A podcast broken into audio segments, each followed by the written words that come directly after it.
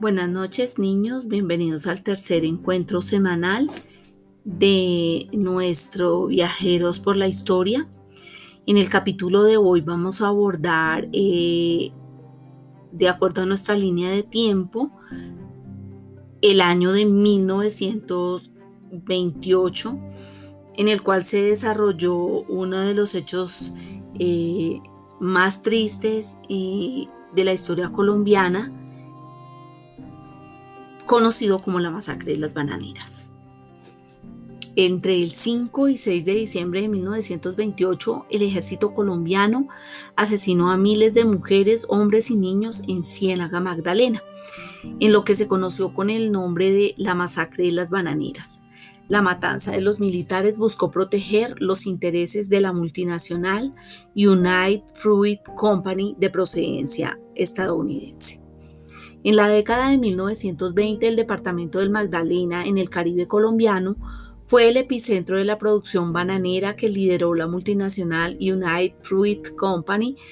Esta multinacional controló el mercado del banano en varios países del centro de América y el Caribe.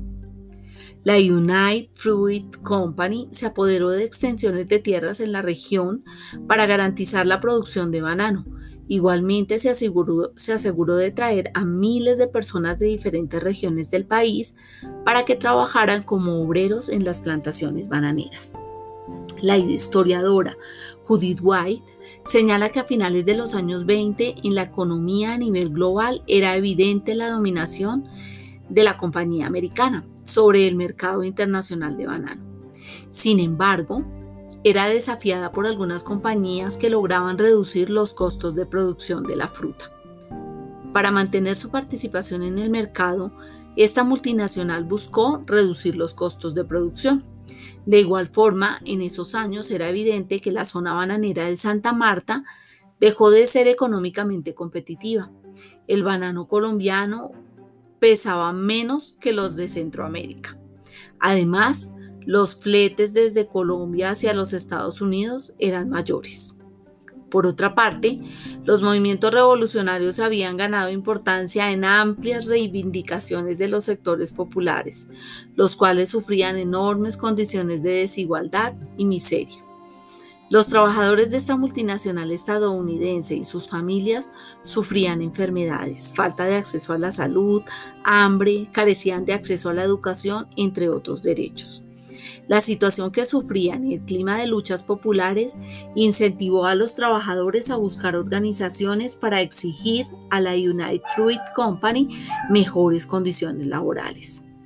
Tras organizarse, los trabajadores definieron unas reivindicaciones precisas y buscaron sentarse para dialogar con la United Fruit Company a la cual le presentaron estas peticiones. Exigencias de los trabajadores bananeros. Primero, seguro colectivo obligatorio. Segundo, reparación por accidentes de trabajo. Tercero, habitaciones higiénicas y descanso dominical. Cuarto, aumento del 50% de los jornales de los empleados, pues en esa época ganaban menos de 100 pesos al mes. Quinto, supresión de los comisariatos. Sexto, cesación de préstamos por medio de vales. Séptimo, pago semanal. Octavo, abolición del sistema de contratistas. Y noveno, mejorar el servicio hospitalario. Estas sencillas exigencias fueron rechazadas por las directivas de la empresa, las cuales se negaron a sentarse a dialogar con los diferentes obreros a los cuales desconocieron. La United Fruit Company consideraba las demandas de los trabajadores como una amenaza a su operación en Colombia. Si los, si, los, si los, trabajadores las imponían, la compañía tendría que aumentar los salarios y el precio de compra a los cultivadores colombianos. Por lo tanto, la United Fruit Company se negó a negociar. La compañía argumentó que la huelga no podía ser vista como un paro legítimo de trabajo, sino como una rebelión contra la autoridad establecida, fomentada por agitadores extraños al conflicto. Cuando la Unión Sindical de Trabajadores del Magdalena escribió el pliego de peticiones, no solamente lo envió a la compañía americana, también al presidente de la República, al Congreso y al Ministerio de Industrias. Los trabajadores solicitaban al gobierno que admitiera la legalidad de sus demandas y pidieron a la Oficina General del Trabajo que mediara entre ellos y la United Fruit Company. Sin embargo, el gobierno del presidente Miguel Abadía Méndez buscó proteger los intereses de la United Fruit Company, por lo cual encargó al general Carlos Cortés Vargas para que destruyera la protesta iniciada por los trabajadores. Tras varias protestas por parte de los trabajadores, y de continuas detenciones que realizaba el ejército, el general Carlos Cortés Vargas, el gobierno y sobre todo la multinacional presionaron para que la huelga fuera finalizada a toda costa. Incluso enviaron soldados de Antioquia, pues el general consideró que los de la región no actuarían, pues tenía relaciones familiares y fraternales con la gente de la región. En la noche del 5 de diciembre, el coronel se concentró en la plaza de Ciénaga con un contingente de aproximadamente 300 soldados traídos de los departamentos de Antioquia y Boyacá. Los manifestantes, quienes estaban preparándose para otra movilización pacífica, estaban seguros que el ejército no dispararía, por lo que nadie se inmutó frente a las amenazas del militar. Cuando empezaron los disparos, el horror se apoderó de las personas en la plaza, mientras los nidos de la ametralladora disparaban indiscriminadamente contra los manifestantes. No es preciso el número de muertos que dejó la masacre. Después del 6 de diciembre continuaron días de terror a manos del ejército colombiano. Según el general Cortés Vargas, solo hubo nueve muertos, el embajador norteamericano de la época admitió que la cifra pudo llegar a mil personas asesinadas. El dirigente sindical Alberto Castrillón aseguró que la cifra ascendía a cinco mil muertos. Varios historiadores coinciden en que la causa para que no se tenga claridad en la cifra radica en el control a la información que hicieron los militares.